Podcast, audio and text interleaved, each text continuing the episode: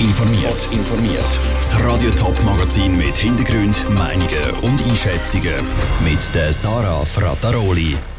Wie sich Polizei für Demonstrationen von Corona-Skeptikern das Wochenende rüstet und wie zufrieden die ÖV-Betreiber nach einer Woche Normalfahrplan mit ihren Passagieren sind, das sind zwei von den Themen im Top informiert. Der Kanton und Stadt Zürich liefern sich ein richtiges Hickhack um Demonstrationen. Die Stadt hat gestern herausgeposaunt, dass wieder demonstriert werden Halt einfach mit Schutzkonzept. Nach ein paar Stunden hat der Kanton Zürich die Stadt dann zurückgepfiffen und klargestellt, falsch. Demonstrationen bleiben wegen dem Coronavirus verboten. So oder so, in Zürich gibt es das Wochenende wahrscheinlich wieder unbewilligte Demonstrationen von Corona-Skeptikern. Und auch in Bern machen sich die Einsatzkräfte auf illegale Demonstrationen parat. Cosette Espinosa. Trotz Versammlungsverbot wollen morgen schon wieder Menschen gegen die Corona-Massnahmen vom Bundesrat demonstrieren. Letzte Wochenende hat es Demos gegeben, in Bern, in Basel oder etwa in Zürich. Unter den Demonstrierenden waren Familien mit Kindern, Impfgegner oder etwa solche, die Angst davor haben, der Bill Gates übernehmen die Weltherrschaft. Alle also mit der Angst, auch ihre Grundrechte zu verlieren. Der Berner Sicherheitsdirektor Reto Nause schaut darum diesem Wochenende auch eher mit Sorgenfalten entgegen. Wir haben ein erhebliches Polizeiaufgebot, das wird müssen im Einsatz stehen morgen. Und die haben auch klar den Auftrag, dass die Leute, die sich nicht an die Regeln halten und die Abstandsregeln missachten, das Kundgebungsverbot missachten, dass man das Fehlverhalten tut ahnden. Also sprich, dass es zur Anzeige wird kommen. Und so Sachen machen uns nicht, nicht im Grundsatz Freude. Also das ist wirklich eine herausfordernde Geschichte. Ruhiger nimmt der Marco Cortesi von Stadtpolizei Zürich. Man werde auch das Wochenende Demonstrationen nicht tolerieren, betont er. Allerdings sei das in der aktuellen Corona-Situation schwieriger als sonst. Covid sagt das ganz klar, dass äh, auch Leute, die im gleichen Haushalt zum Beispiel wohnen, einfach nicht dürfen im öffentlichen Raum näher beieinander zusammen sein. Und das ist sicher äh, ein Fingerspitzengefühl für den Einsatzleiter, um das dann umzusetzen. Es sei grundsätzlich schwierig, mit den Demonstrierenden zu kommunizieren. Sachliche Gespräche seien kaum möglich, bestätigt auch der Reto Nause. Härter durchgreifen als letztes Wochenende könnte die Polizei allerdings nicht. Letztlich hat man so eine Kundgebung auch schnell aufgelöst, wenn man irgendwo den Wasserwerfer würde aufbieten aber äh, genau das würde es ja dann auch äh, A, der Merit kaputt machen und B, die Aussenbestuhlungen wären dann auch wieder leer. Also gilt es dort irgendwo mit Fingerspitzengefühl, aber mit Entschlossenheit vorzugehen. Entschlossenheit ist auch für Mario Fehr, dem Sicherheitsdirektor vom Kanton Zürich, wichtig. Aber es muss in Zukunft wieder möglich sein, Corona-taugliche Demonstrationen durchzuführen, spätestens mit dem Öffnungsschritt vom 8. Juni. Aber jetzt, jetzt im Moment gilt ein allgemeines Versammlungsverbot und wer es trotzdem macht, den muss man bestrafen. So einfach ist das. Der Ruf nach genau dieser Lockerung vom Veranstaltungsverbot wird spürbar lauter. Für die Polizei dürfte also auch morgen die nötige Mischung aus Entschlossenheit und Fingerspitzengefühl nötig sein. Die Cosette Espinosa hat berichtet. An der Demonstration letztes Wochenende auf dem 6 Platz Zürich sind zwischen 100 und 200 Leute dabei gewesen. Die Polizei hat Demonstranten zuerst machen lassen, hat dann aber ein paar Tage später zugegeben, dass sie viel früher hätte sollen einschreiten Am Montag haben die Schulen ihre Türen wieder aufgetan. Fast zwei Monate sind die Schüler wegen dem Coronavirus mehr oder weniger auf sich allein gestellt gewesen. Laut einer neuen Studie von der PH Zug hat es während dem Fernunterricht aber mehr Probleme gegeben als bisher bekannt. Nur gut die Hälfte der Lehrerinnen und Lehrer in der Schweiz hat ihre Schüler über Online-Lernplattformen überhaupt erreicht.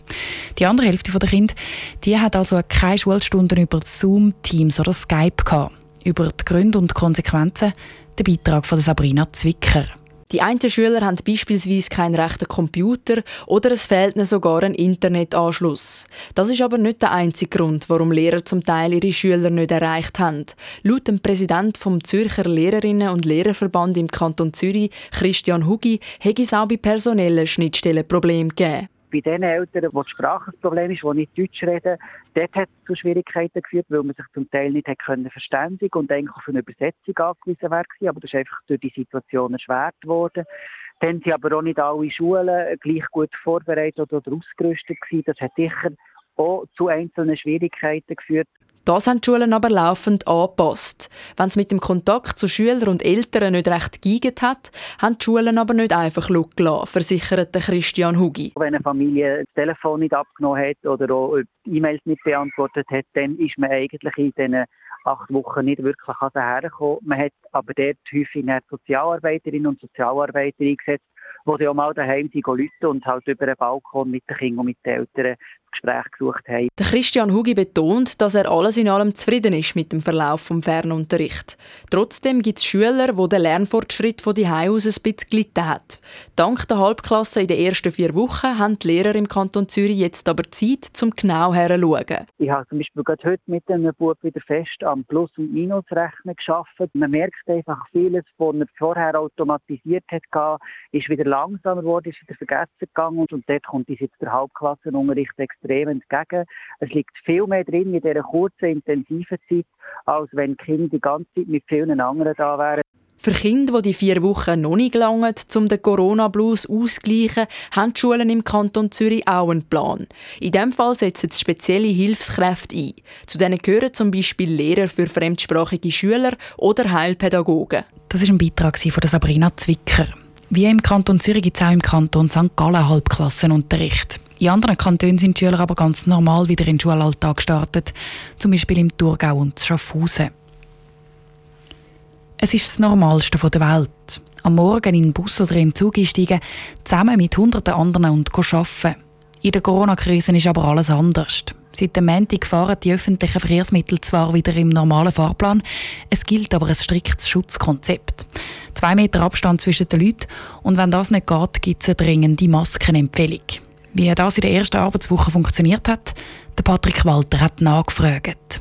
Bis jetzt sind noch nicht so viele Passagiere unterwegs wie vor der Corona-Krise. Und trotzdem wird es zu Stoßzeiten schon wieder eng im öffentlichen Verkehr. Dann gilt die Maskenempfehlung und eben nicht die Maskenpflicht. Die Disziplin der ÖV-Passagiere ist nicht in der ganzen Schweiz gleich, bilanziert der Reto Scherli von der SBB nach der ersten Arbeitswoche mit Normalfahrplan. Es ist so, dass da regionale Unterschiede gibt. In den Kantonen, wo es sehr viele Todesfälle gegeben hat, wie beispielsweise Genf, sind mehr Leute mit den Masken im ÖV unterwegs als jetzt in einer Region Zürich, wo es weniger Opfer gegeben hat. Dass sich doch recht viele Leute nicht um die Abstandsregeln und die Maskenempfehlung kümmern, das bestätigt auch eine Busfahrt zur Winterthur, sagte Michael Peusten von Stadtbus. Es basiert auf Eigenverantwortung und entsprechend, ja, wenn man davon ausgeht, dass 10% der ersten Masken tragen, dass es ein oder andere Mal ist, wo der Abstand nicht eingehalten wird und eben keine Maske getragen wird. Die gleiche Erfahrung macht Postauto. Trotzdem ist eine Maskenpflicht vor der Hand nach wie vor kein Thema, erklärt Katharina Merkle von Postauto. Wenn man eine Pflicht einführen würde, dann müsste es wie eine Polizei geben, oder? Man müsste kontrollieren, Bussen schreiben und das ist natürlich ganz schwierig handhabbar jetzt für einen Fahrer oder Fahrerin, die pünktlich muss fahren muss. Die ÖV ist ja selber keine Polizei. Sie geht aber davon aus, dass sich nach dies nach mehr Leute an die Maske gewöhnen und sie dann auch regelmäßig in den Bus und Züg anlegen. Der Beitrag von Patrick Walter. Vielleicht ändert sich aber doch schon vorher noch etwas am Schutzkonzept im öffentlichen Verkehr. Der Bund hat heute am 2 nämlich eine Medienkonferenz angekündigt, wo auch der SBB-Chef Vincent Ducrot mit dabei ist. Ein Livestream von dieser Medienkonferenz gibt es dann auf toponline.ch und auch da auf Radiotop berichten wir natürlich laufend darüber.